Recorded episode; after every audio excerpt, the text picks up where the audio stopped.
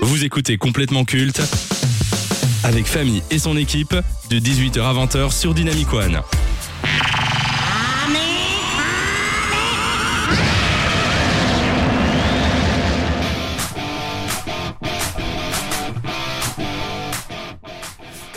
Comme tu peux le constater, Lucas, nous avons évolué. L'émission ouais. a évolué. Nous sommes Effectivement. au standing maintenant. Et ça, c'est fou.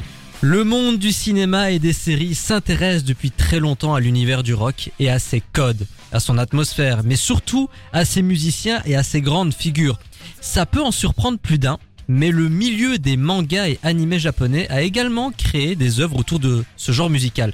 Celui qui est cité comme référence est Beck, un manga écrit et dessiné par Harold Saoshi qui a été publié entre 1999 et 2008 en 34 tomes.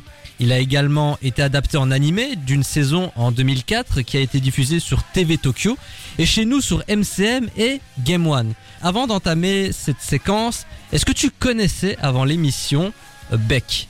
Eh bien, euh, pas du tout. Et alors, euh, chers auditeurs et auditrices, je dois vous avouer quelque chose. Euh, je n'avais pas compris que c'était cette série-là qu'on devait regarder pour aujourd'hui. Et donc, j'avais regardé Rock Academy avec Jack Black, euh, dont j'aurais pu vous parler avec beaucoup de sérieux. Mais du coup, je, je ne peux comment remettre au, au peu d'épisodes que j'ai vus de Beck dans, dans, auxquels j'ai été confronté dans ma jeunesse. Et je vais m'appuyer là-dessus. Ah mais donc tu as que- regardé Oui, je- j'en ai vu deux, quoi, quand j'étais petit. C'est bien, c'est euh, déjà voilà. ça, il y a 20 épisodes. Ouais, C'était euh, il y a longtemps, donc je me souviens. Ah, les musiques elles sont bien quand même. et tout. Mais donc ça, ça remonte un peu, quoi. Voilà. Bon, qu'est-ce que ça t'évoque alors Beck? Ben déjà, euh, c'est vraiment. Donc là, la, la musique qu'on entend en arrière-fond, c'est la musique. C'est euh, l'OST c'est de la- de l'animé japonais. Et euh, ça, on est vraiment dans le rock année 2000, quoi. C'est vraiment ça. Euh, et de ce que je me souviens de cette série, euh, ben, j'aimais beaucoup justement ces, ces, ces, ces musiques euh, qui passaient, et notamment l'OST. Euh, à ce niveau-là, c'est assez euh, fidèle à une, une volonté de faire du, du rock euh, un peu pop euh, populaire de l'époque, quoi. Et euh, donc voilà, j'a- j'avais quand même un sentiment plutôt positif. Et en vrai, j'ai bien envie d'aller regarder la suite de la série, quoi. On sait que les Japonais adorent en faire des caisses avec leurs animés autour du sport. Est-ce que c'est le cas ici dans les souvenirs que tu as? Ou alors c'était plutôt fidèle à une certaine réalité Bah écoute, euh, ça reste un, c'est un shonen quoi, donc euh, forcément euh, tout ce qui est fait, c'est genre incroyable, c'est le pouvoir de l'amitié, c'est le pouvoir de la guitare électrique. Enfin, on, on est quand même dans la démesure par moment, mais c'est, pour ça que c'est bien. Eh bah figure-toi que en revoyant l'animé, je ne trouve pas du tout que c'est démesuré. Ah je trouve même que c'est l'inverse de ce que les animés japonais proposent aujourd'hui. Ah ouais, ok, C'est extrêmement réaliste, ça prend son temps, c'est très lent, c'est très surprenant pour un animé et limite hyper réaliste. Bon, hormis euh, le chien euh, qui est fait avec euh, des bouts de tissu, bon, faut bien un petit côté euh, mystique Bah, c'est dans voilà. japonais. Mais en tout cas, j'ai bien apprécié ce côté réaliste dans un animé, ce qui est très rare. Après là, on est aussi dans de l'animation, euh, euh, donc début 2000, euh, donc on n'est pas encore dans les codes d'animation qu'on a maintenant ou dans la vraie démesure quoi. Bien que ça fasse 19 ans maintenant que Beck a vu le jour en version animée, est-ce que tu dirais que c'est culte? Eh ben, euh... Est-ce qu'on en parle beaucoup Écoute, je ne suis pas. euh, non, je ne pense pas qu'on peut dire que Beck est culte. Parce que euh, quand. euh, j'ai quand même regardé pas mal d'animés quand j'étais jeune et encore maintenant. Euh, ça fait pas partie des œuvres où on m'a dit oh putain tu regardes absolument ça Même pas autour du rock'n'roll. Pff, non pas vraiment alors après par contre euh, je pense que c'est quand on aime bien le rock c'est un animé à regarder quoi parce que ça ça déjà en fait le, pour moi c'est surtout l'OST quoi enfin la la L'OST est superbe. l'original soundtrack, euh, il y a vraiment de très bons morceaux dedans, quoi. Et donc c'est pour ça qu'il faut aller regarder l'animé. Bon, évidemment, des œuvres cinématographiques, sérielles autour du rock, il y en a plein, notamment Rock Academy avec Ah bah, Jack Black. Ah bah c'est étonnant quand même qu'on en parle là tout de suite. ça. Mais du coup, tu as vu le film, il me semble. Oui, oui, oui, je, je Et qu'est-ce que tu en as pensé Eh bien, euh, eh bien, j'ai plutôt bien aimé. Parce qu'il faut savoir, Alors. pour ceux qui ne le savent pas, que Jack Black est un acteur, est un comique entre guillemets, mais il est également leader d'un groupe. Alors, si il y a des, des gens qui sont euh, qui écoutent complètement culte depuis depuis le début maintenant, vous devez vous souvenir que j'ai fait une chronique sur Tenacious D euh, il y a euh, l'année passée. Un an il y a un an. Euh. C'était dans Complètement Cobain que vous pouvez écouter en podcast. Donc on en a déjà parlé effectivement, il est, il est leader du groupe Tenacious D qui d'ailleurs ressort un, un- un- Ils ont sorti un single récemment et ils vont ressortir un album. Dans, et le film dans 2024. tout ça, Rock Academy. Et ben euh, alors déjà j'ai eu la donc j'ai revu le film évidemment pour euh, pour euh, l'émission du coup puisque je pensais que c'était cette chronique là qu'on allait faire. euh, et ben je l'ai vu en français et donc c'est Koé qui fait le doublage. Non, donc non, ça, non, non, je rage quitte. Et ça, c'est absolument atroce. Bon, famille, c'est barré. Mais donc, je peux vous dire que c'est Koé qui fait la, la, la voix originale donc de, de, de Dewey, donc le personnage principal, qui, qui est un, un enfer total. Mais par contre, euh, on sent que c'est un film qui aime le rock and roll et qui veut, euh, qui veut transmettre cet amour du rock. Et à ce niveau-là, c'est plutôt chouette, quoi. C'est un bon moment. C'est pas le meilleur film non plus. Ça reste une comédie un peu potache américaine, mais ça, ça fait quand même son petit effet. Comme revoir Camp Rock euh, après 15 ans. C'est toujours marrant, quoi. Ça, c'est toujours, ça fait toujours son petit effet. Et donc, je recom- recommanderais quand même Rock Academy, quoi. Le film a quand même une bonne réputation Ah bah encore oui, aujourd'hui. Est-ce que par contre Rock Academy avec Jack Black, c'est culte? Je pense quand même, oui. Parce que euh, mais déjà, Jack Black en lui-même est culte. Et c'est sorti dans une époque où euh, le, ben voilà, le, rock était encore, et plus particulièrement le punk, était encore fort au centre de la société en, musicalement parlant. Et euh, en Amérique, ça faisait un carton de ouf, quoi. Donc je pense que, surtout en Amérique, c'est un film qui a dû encore pas mal marquer ces générations. Écoutez, nous on vous recommande de regarder à la fois l'animé japonais Beck et également le long métrage avec Jack Black Rock Academy, deux œuvres sur ce genre musical plutôt appréciables et qu'on vous recommande. Faites-vous votre propre avis. Et d'ailleurs, si vous êtes fan de Jack Black, sachez qu'actuellement, il est à l'affiche de Mario Bros où il fait la voix de Brother, il me semble. De Bowser. Bowser. Oh là là, oh là là, Ça, je vais m'attirer les foudres des gamers. Bowser, enfin, mais on est où là? Jusqu'à 20h. C'est complètement culte sur Dynamic One.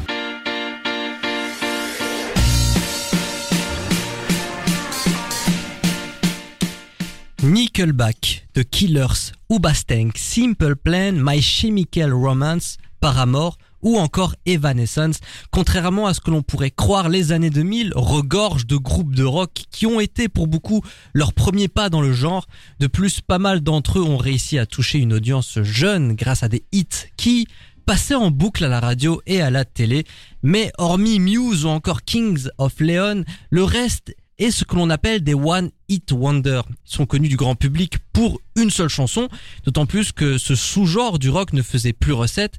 C'est à ce moment-là que le pop rock a pris la relève. Et dans ce style, il y a deux groupes qui ont connu un énorme succès sur la durée, avec des tubes à l'appel. Créé en 2001 dans le Wilmette à Chicago, Fall Out Boy va lancer la mode de l'emo pop qui se caractérise par le mélange de l'emo, le pop punk et de la pop. Mais qu'est-ce qu'un emo, me diriez-vous? Eh bien, il s'agit d'un individu ayant euh, perdu goût à la vie et foi en l'humanité. Il s'habille avec du noir et du rouge, il porte des vannes ou des converses, il arbore une chevelure désorganisée et possède un goût prononcé pour les vêtements qui coupent la circulation sanguine. Bon, bien qu'il connaisse un certain succès, Dès ses débuts, c'est avec son premier album sorti en 2005, From Under the Cork of Tree, que Fall Out Boy va exploser. Après une pause de 4 ans, les Fall Out Boy se sont reformés en 2013 pour le plus grand plaisir des fans. À ce jour, le groupe compte 9 albums et a vendu plus de 34 millions de disques, ce qui fait de Fall Out Boy l'un des plus grands vendeurs de disques de la décennie 2000. Proche du public, c'est ce dernier qui va leur donner l'idée du nom Fall Out Boy lors des débuts du groupe, une référence aux Simpsons et au personnage Radioactive Man appelé Atomic Boy en version originale. Cette année, Brandon Urie, leader et figure emblématique du groupe Panic at the Disco, a annoncé la fin du groupe. Il a justifié ce choix par l'envie de passer du temps avec sa famille et de se consacrer pleinement à son nouveau rôle de père. Ça a été un sacré voyage. Voilà comment le chanteur a résumé 20 ans d'aventure et de prospérité. Formé en 2004, Panic at the Disco s'est fait connaître du grand public avec le hit I Write Since Not Tragedies. Quel accent Merci beaucoup. Très rapidement, il deviendra une référence dans le genre pop et rock alternatif. C'est naturellement que les comparaisons avec Fall Out Boy vont commencer. Les internautes s'amusent encore à réaliser des mèmes avec ces deux groupes. Au total, le collectif natif de Las Vegas aura sorti 7 albums. Son premier album Fever You Can't Sweet Out s'est écoulé à plus de 2,2 millions d'exemplaires. On peut donc dire que c'est une belle page qui se tourne. deux groupes qui ont marqué les années 2000, deux groupes qui sont les références d'un genre pour toute une génération, mais entre Fall Out Boy et Panic at the Disco, qui est le meilleur? De qui allons-nous nous souvenir? Qui est le plus culte Eh ben, Lucas, je te laisse la parole. Qu'évoque pour toi d'abord ces deux groupes? Eh bien, en réalité, alors pas pas grand chose parce que c'est pas vrai mais en fait euh, c'est pas les groupes que j'ai le plus écouté euh, parce que du coup comme tu l'as dit ça s'inscrit dans un mouvement beaucoup plus pop. Et donc on est dans des euh, dans des sonorités avec des guitares électriques qui sont quand même très présentes mais des, des voix qui sont beaucoup plus dans, de, dans un truc très positif ou ou très good vibe machin. Et on est moins dans un peu de de, de, de l'agressivité qu'on aime bien du du, du du, punk ou, ou du rock donc, bah, c'est deux groupes que j'apprécie écouter de temps en temps, mais par contre, c'est pas vers cela que je vais plus me diriger. Et d'ailleurs, j'ai même plus une, plutôt une préférence pour Fall Out Boy que pour Panic at the Disco pour le coup. Et pourquoi ça? Eh bien, euh, je, dans les albums que j'écoutais de Fall Out Boy, je retrouve plus euh, un, côté euh, un peu comment euh, ah, je vais pas en dire narquois de sale gosse mais il y a un peu de ça. Là où je trouve que Panic at the Disco est un peu plus sage euh, dans, les, chansons qu'ils ont dans leur single est-ce que Fall Out Boy et Panic at the Disco sont les ambassadeurs du rock pour les années 2000 ou seulement d'un type de rock? Alors bah, déjà faut faut savoir qu'en réalité quand on parle de rock c'est c'est hyper large. Par exemple, les groupes que tu as cités tout à l'heure, euh, Nickelback, euh, euh, Simple Plan, etc. Paramore, etc. Paramore, en, en, réalité, ils sont à chacun des représentants d'un genre de rock particulier. Quoi. Donc en réalité, pour répondre à ta question, c'est les ambassadeurs d'un seul type de musique pour le coup qui, qui est vraiment un, un, pop pop rock pop pop rock soft quoi j'ai envie de dire pour, pour ces deux là lequel est le meilleur selon toi? Lequel ressort le plus? Bah, en fait, j'ai vu Fall Out Boy en concert et c'était le feu, donc j'ai d'office envie de dire Fall Out Boy, quoi. C'est marrant parce que moi, avant, euh, quand je préparais l'émission, justement, j'avais l'impression que Panic at the Disco ressortait énormément. Pour une seule raison, il y avait beaucoup de leurs chansons qui passaient à la radio, à la télévision, il y avait beaucoup de clips de Panic at the Disco, l'air de rien. Et puis, bah il y a les chiffres. Niveau euh, on va dire followers sur les réseaux sociaux c'est plus ou moins pareil. Sauf qu'on voit que Fall Out Boy a sorti 9 albums 32 singles Là où Panic at the Disco c'est 7 albums et 25 singles, ah bon, c'est le ratio euh, est respecté. C'est 17 récompenses d'un côté pour Fall Out Boy, 19 pour Panic at the Disco et c'est là en fait où il y a une vraie différence. 34 millions de disques vendus pour Fall Out Boy il y en a un petit peu moins de 20 millions pour Panic at the Disco. Ah ouais, ok, d'accord. C'est quand même une grosse différence et c'est à ce moment-là que je me suis rendu compte que bah Fall Out Boy, ils sont peut-être plus silencieux, mais ils ont une euh, plus grande cote auprès du public. Ouais, mais effectivement, euh, euh, souvent quand on va parler de, de ce genre du, du pop pop rock, ça va Enfin moi en tout cas c'est plutôt Fall Out Boy qui est ressorti que Panic at the Disco. Et je pense que c'est parce que Fall Out Boy ils ont quand même un côté un peu énervé par moment, pas tout le temps, pas sur toutes leurs chansons mais pourtant ils sont beaucoup plus effacés que Panic at the Disco qu'on voit énormément. Ben en tout cas qu'on a vu beaucoup plus peut-être ces dernières années. Mais je pense que début de début 2000, 2000 c'était plus Fall Out Boy, je pense qu'on entendait euh, et qui faisait plus de résonance quoi. Quel groupe est le plus culte selon toi? Encore une fois, parce que du coup, moi j'ai beaucoup plus entendu Fall Boy pendant une période de, ma vie que euh, Panic avec de Disco. Donc je pense que ce sera plutôt Fall Boy.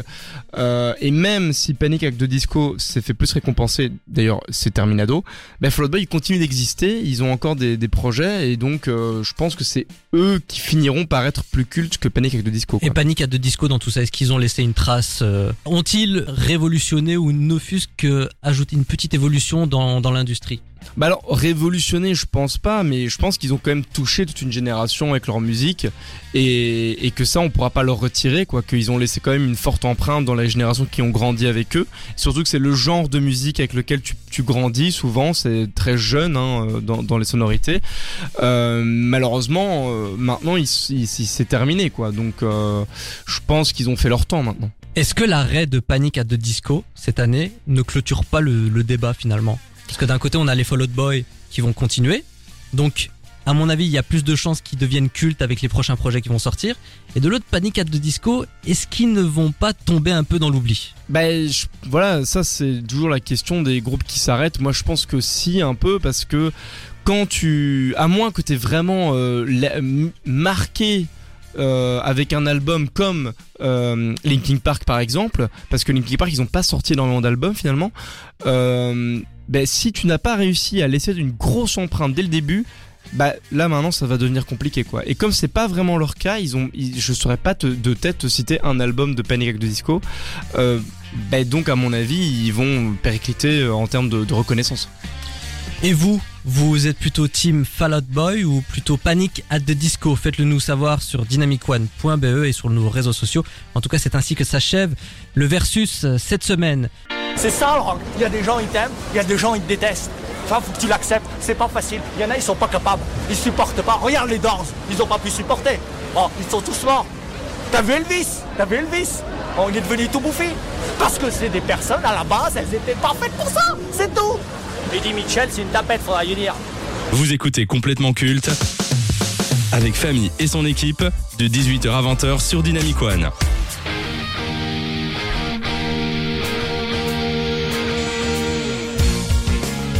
Beaucoup adorent le chant et la musique, mais n'ont probablement pas les capacités nécessaires pour y faire carrière. Face à une telle frustration et à la mode grandissante du karaoké, les développeurs ont eu l'excellente idée de créer des jeux autour de la pratique de la musique. On a bien entendu SingStar, le plus célèbre d'entre eux qui permet aux gamers de s'amuser et de chanter comme des casseroles. Pour les adeptes du rock, il y a Guitar Hero, une licence éditée par Harmonix Music et Activision qui a vu le jour en 2005 sur PlayStation 2. Il s'agit d'un jeu de rythme qui vous offre la possibilité de reproduire les meilleurs morceaux de rock à l'aide d'une guitare en plastique que l'on utilise comme une manette. Avec la sortie du concurrent Rock Band qui pousse encore plus loin l'expérience, Guitar Hero décide de faire pareil en incluant une fausse batterie et un micro afin de donner la sensation d'être un groupe de rock. Après l'arrêt de la saga en 2011 à cause de recettes jugées insuffisantes, Guitar Hero refait son grand retour en 2015, tel un groupe qui revient alors qu'il avait annoncé sa retraite. Au total, on compte 21 jeux de la licence allant de la PS2 à la PS4 en passant par le PC, la Wii et les téléphones mobiles. Donc, très cher Lucas, qu'évoque pour toi Guitar Hero? Eh ben euh, de très bons souvenirs de délire avec des cousins où euh, on se prenait pour des énormes rockstars euh, de- devant euh, des, des morceaux mythiques alors qu'en fait on faisait de la merde sur des bouts de plastique. Mais euh, non vraiment moi c'était beaucoup de plaisir donc j'y ai pas beaucoup joué j'ai pas fait tous les jeux je pense que j'en ai juste fait un seul.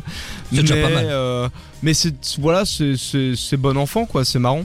Alors comment ça fonctionne? Est-ce que tu peux expliquer aux auditeurs Ouais. le, le principe du gameplay? Mais donc, bon, alors, faut, faut s'imaginer un peu. Donc, déjà, on a une guitare en plastique euh, dans, dans les mains, avec, euh, il y a cinq boutons de cinq couleurs différentes pour la main gauche, et on a ensuite une espèce de petite manivelle, euh, enfin, c'est un bouton un peu particulier pour la main droite, qui va simuler le grattage des cordes, euh, qu'on peut pincer et faire monter de haut en bas. C'est une sorte de mini levier un peu allongé, comme ça. Et en fait, le, le principe va être de de pincer euh, correctement ce petit levier en appuyant sur le bon bouton de la bonne couleur au bon moment lorsque ce sera affiché à l'écran puisque à l'écran on verra donc des petits boutons défilants qui vont indiquer les emplacements qu'on va devoir pincer et euh, ça va reproduire le son du coup si on les fait correctement de la musique qu'on est en train de jouer. Est-ce facile d'accès? Alors, euh, oui, parce qu'en fait, euh, tu peux jouer ta chanson un peu comme tu veux. Donc, tu peux la jouer en mode facile, et donc du coup, euh, ça va simplifier très fortement les boutons que tu vas appuyer. Maintenant, en fait, ce qu'il faut se poser la question, c'est est-ce que c'est facile d'accès en termes de compétences ou financièrement? Parce que euh, en termes de compétences, bah, du coup, il faut juste savoir manier un petit peu la manette et ça, ça se fait assez facilement. Financièrement, c'est quand même différent parce que tu vas quand même devoir acheter une manette spéciale uniquement pour jouer à ce jeu-là. Et donc, le prix du jeu plus le prix de l'accessoire, ça peut ne pas être accessible à tout le monde. Euh, mais à part ça, ça reste assez divertissant et facile à prendre en main. Oui. Toi qui as joué, comment est-ce que tu qualifierais ton expérience avec euh, Guitar Hero? Tu te prends, euh, en fait, c'est assez drôle parce que oui, tu te sens vraiment comme un vrai guitariste, quoi. Alors qu'en réalité, pas du tout. D'ailleurs. Ce serait une erreur de penser que euh, jouer à Guitar Hero va faire de toi un bon guitariste, parce que du coup je suis guitariste et je peux te dire que c'est pas du tout la même chose. Mais ça reste un bon moment parce que bah, t'es avec, allez moi j'ai joué avec mes potes par exemple, et donc bah, voilà, euh, t'as vraiment l'impression de jouer euh, le morceau. Si tu mets les difficultés un peu plus compliquées, t'as vraiment une sensation de reproduire le morceau à l'identique, et donc c'est assez satisfaisant en fait comme sensation. Il y a une vraie immersion avec Guitar Hero. Oui, parce qu'en fait, quand tu rates un morceau, enfin quand tu rates une note, tu vas vraiment la rater. On va donc du coup, quand tu rates, on te pousse vraiment à, à reproduire correctement le morceau, quoi. Et donc quand tu y arrives, c'est assez cool. Est-ce une bonne façon d'apprendre la guitare ou du moins y faire ses premiers pas? Bah du coup non, parce que euh, en fait c'est pas la même chose. Donc euh, oui, tu vas avoir l'impression de faire de la guitare. En réalité, tout ce que ça va faire éventuellement, c'est délier un peu tes doigts. Mais ça, ça va pas te donner l'impression de jouer vraiment de la guitare. Enfin, quand tu vas, on va te mettre une vraie guitare dans les mains, bah, même si les mouvements sont similaires, en réalité, c'est quand même un autre travail. Alors il y a Guitar Hero, mais il y a également eu Rock Band qui est venu et qui a un peu dépoussiéré le genre. Entre ces deux euh, licences de jeux vidéo, laquelle est la plus culte selon toi? Ah bah, Celle qui sera le plus citée? Guitar Hero, alors là, sans, sans aucune, euh, ça a eu une résonance euh, beaucoup plus importante, je pense, dans la communauté de- des gamers et même pas de musiciens, j'ai envie de dire, mais dans le mainstream, on a beaucoup plus entendu, entendu parler de Guitar Hero. Moi, j'ai vu, par exemple, dans ma jeunesse, que des pubs pour Guitar Hero à la télé. Rock Band, pas du tout. T'as pas l'impression que Rock Band a un peu pris le dessus ces dernières années? Euh, eh bien, euh, je ne saurais pas répondre à la question parce que ça fait longtemps que j'ai pas été confronté à ni l'un ni l'autre, donc en fait, je saurais pas répondre. Malgré les nouvelles consoles qui sont sorties, est-ce que tu recommandes malgré tout aux auditeurs de se plonger dans un Guitar Hero, que ce soit sur PlayStation 2 ou PlayStation 3 Bah franchement oui, si, si vous avez une petite PS3 euh, qui, qui traîne chez vous et que vous pouvez vous dégoter une vieille guitare, euh, un- une vieille manette guitare euh, dans une brocante ou quoi, franchement c'est assez marrant ouais. Et il y a dans tous les genres quoi. Je me souviens que on pouvait faire du trash metal comme du, du hard rock quoi. Guitar Hero, c'est certainement la saga la plus culte autour du rock qui vous euh, donne la possibilité de jouer des morceaux avec une fausse guitare. C'est certainement un bon moment à passer entre potes. Donc si vous avez l'opportunité d'y jouer, n'hésitez pas. En tout cas, c'est ainsi que It's in the Game, la séquence jeu vidéo, se conclut dans complètement Chester. T'es petit, t'es con, t'es moche, t'es laid, t'es fauché, t'as pas de talent et en plus de tout ça t'as pas d'amis Écoute complètement culte tous les jeudis sur Dynamic One. Au moins t'auras bon goût.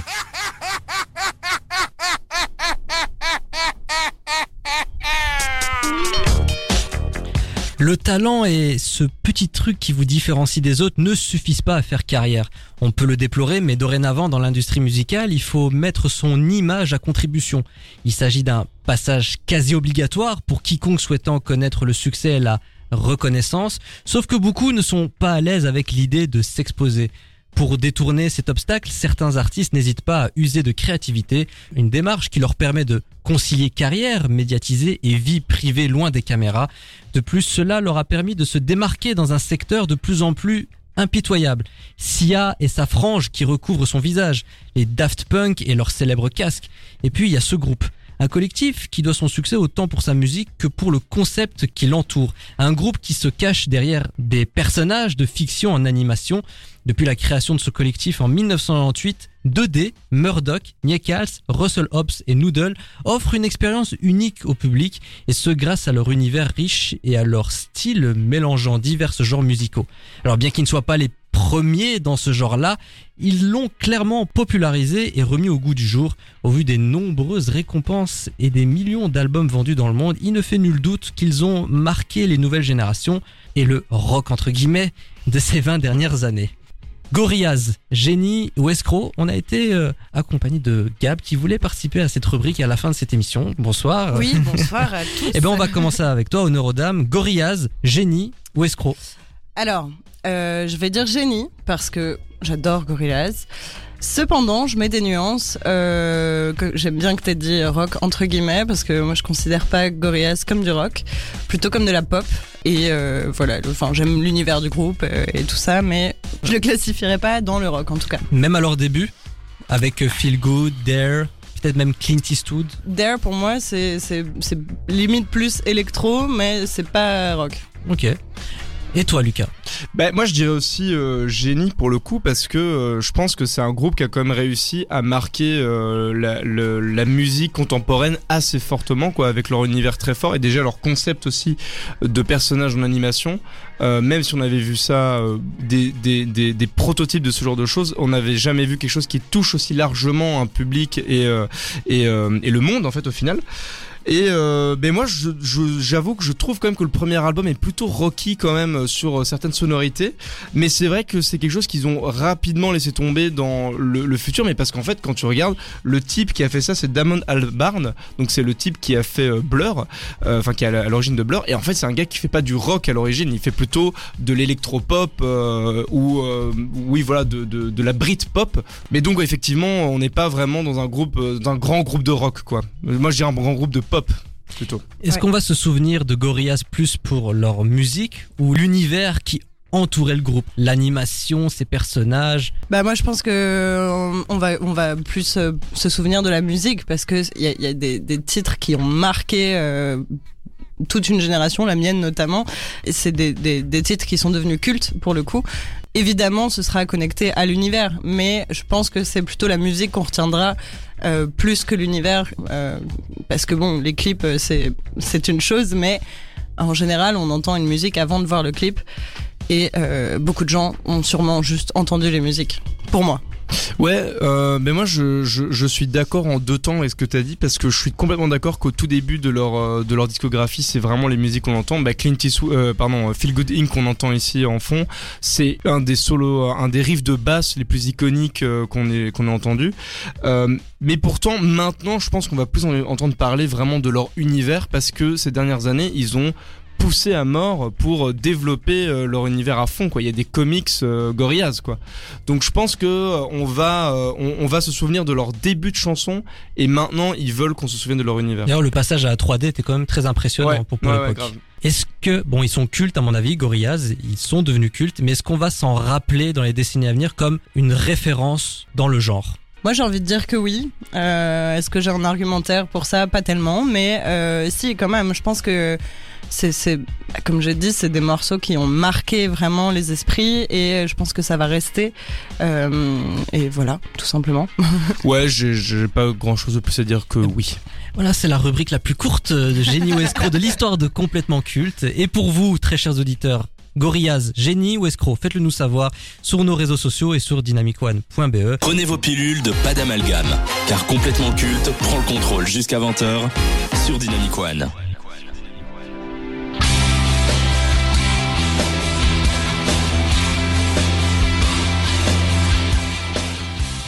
Quand on pense à Nirvana, on pense bien sûr à Kurt Cobain. Lorsque l'on parle de Dépêche Mode, le nom de Dave Gahan vient en premier. Quand on évoque Linkin Park, on pense tout de suite à Chester Bennington. Radiohead égale Tom York. Sting est l'âme de The Police. Genesis n'a pas la même saveur sans Phil Collins. Quand on pense à un groupe de rock, on pense automatiquement à son leader, celui qui chante et qui représente le collectif.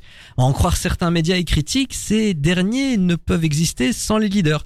On ne peut imaginer U2 sans Bono ou Placebo sans Brian Molko.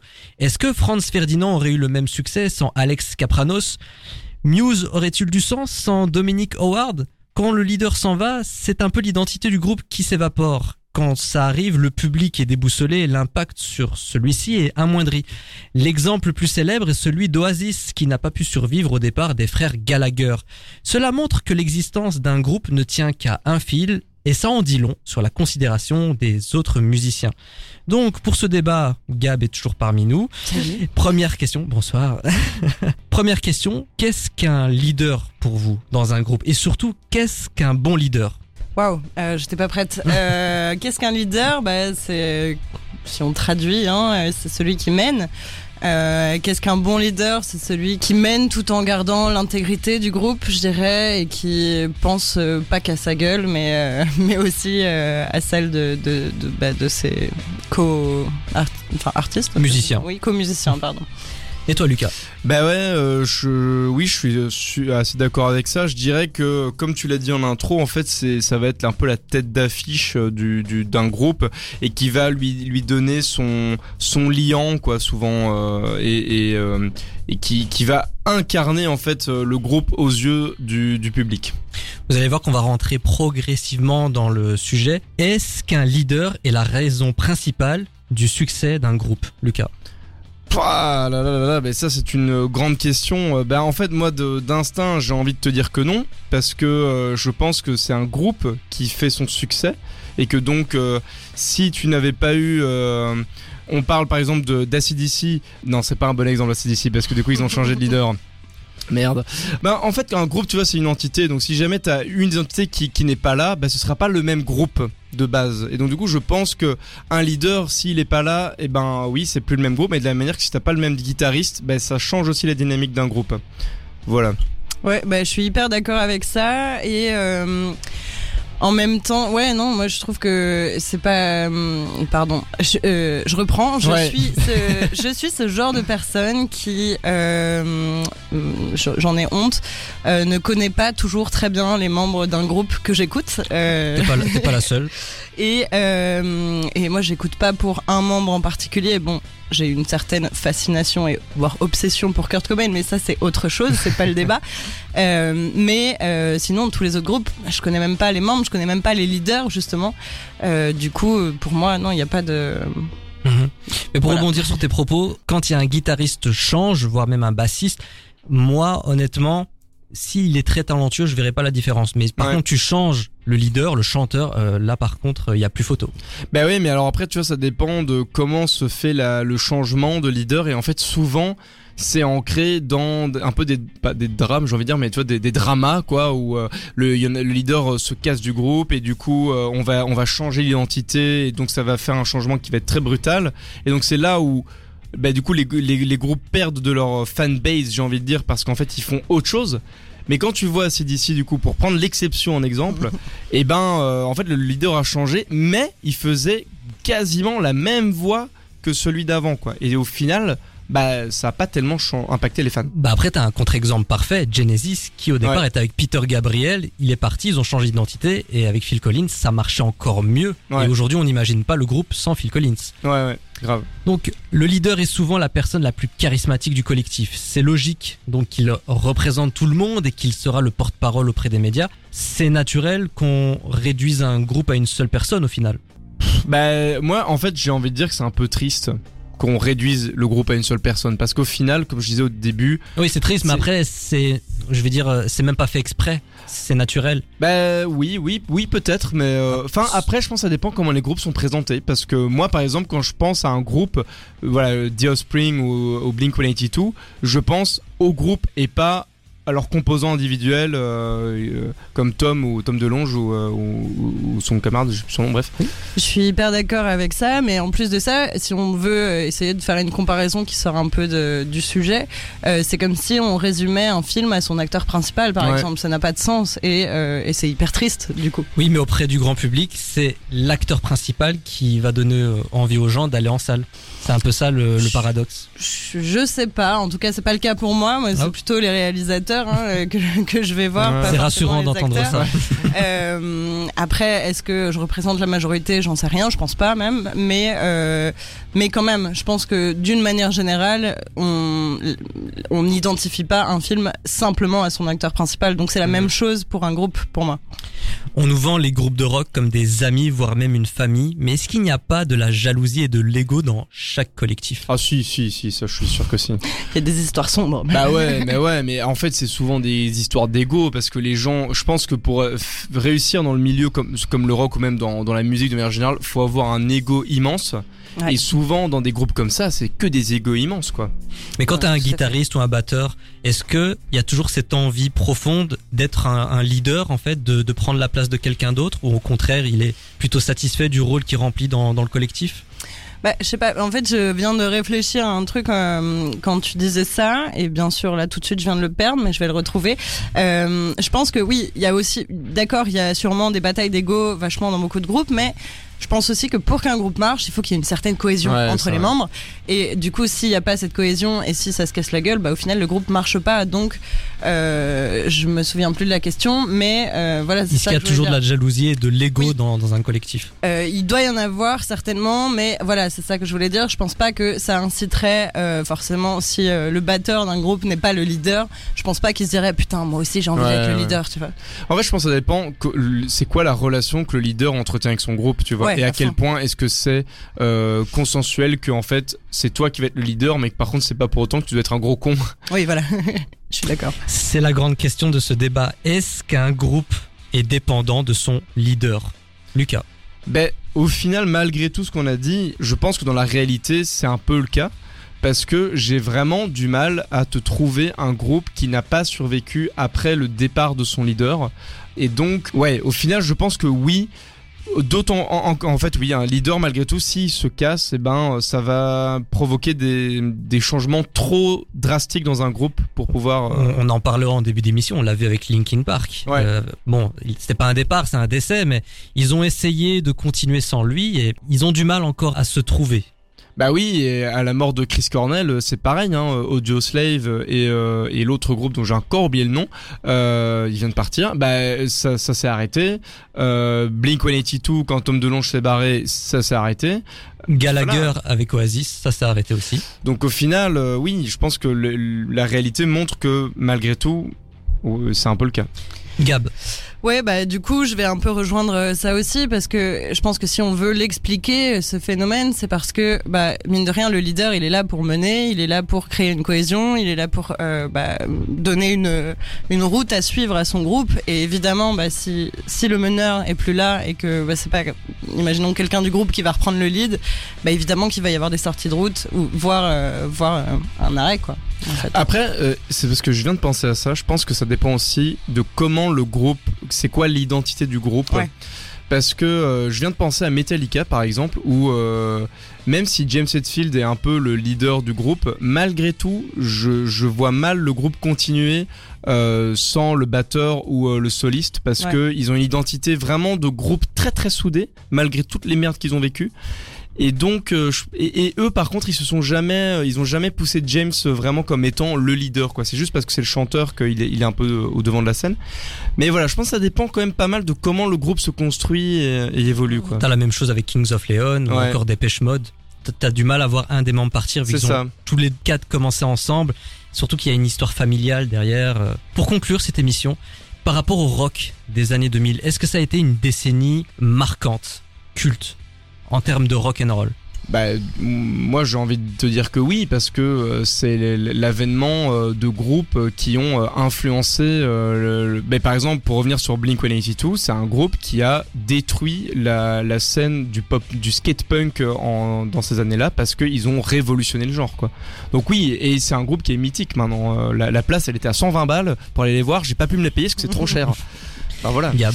Euh, ben moi, je vais donner une réponse extrêmement subjective parce que en termes de rock, euh, on va dire que je me suis plutôt arrêtée aux années 90 moi. Euh, après, j'ai beaucoup moins suivi parce que, bah, enfin, il y a eu beaucoup de pop rock, et on, en parlait en off, c'est moins ma cam. Euh, donc moi, je me suis arrêtée aux années 90. Donc pour moi, c'est pas révolutionnaire euh, les années 2000 en termes de rock. Mais bon, j'imagine que le public, euh, pour le plus grand public, oui. Et c'est ainsi que cette émission spéciale s'achève. Oh là là, là, c'est Thank you, thank you very much for coming out this evening. Thank you, thank you, thank you. You're fuck too kind. Complètement Chester, c'est malheureusement terminé. Non Dites-moi pas que c'est pour moi Si hélas, et c'était complètement... À partir de 20h et jusqu'à 22h, c'est mot à mot que vous allez retrouver sur Dynamic One, l'émission santé qui vous informe et qui déconstruit des clichés. Et on peut pas rêver Exactement. mieux, meilleur lancement.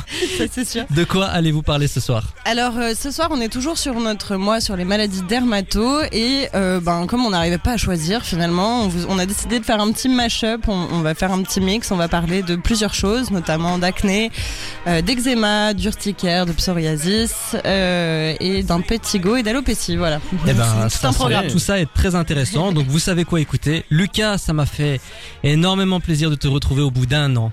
Plaisir partagé. Plaisir partagé. Donc peut-être la semaine prochaine, qui sait, qui sait. En tout cas, nous, on revient la semaine prochaine, même lieu, même heure. Donc euh, d'ici là, restez connectés sur la station du son Nouvelle Génération. Ou pas. Allez, à ciao, bonsoir. Ciao, ciao. Un groupe de rock, c'est un groupe qui se drogue. Bon.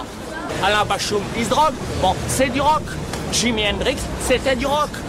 Ah, je suis désolé, les Rolling Stones, c'est pas du rock. Hein? De quoi? Ils se droguent? Les Stones? Bon, bah, c'est du rock.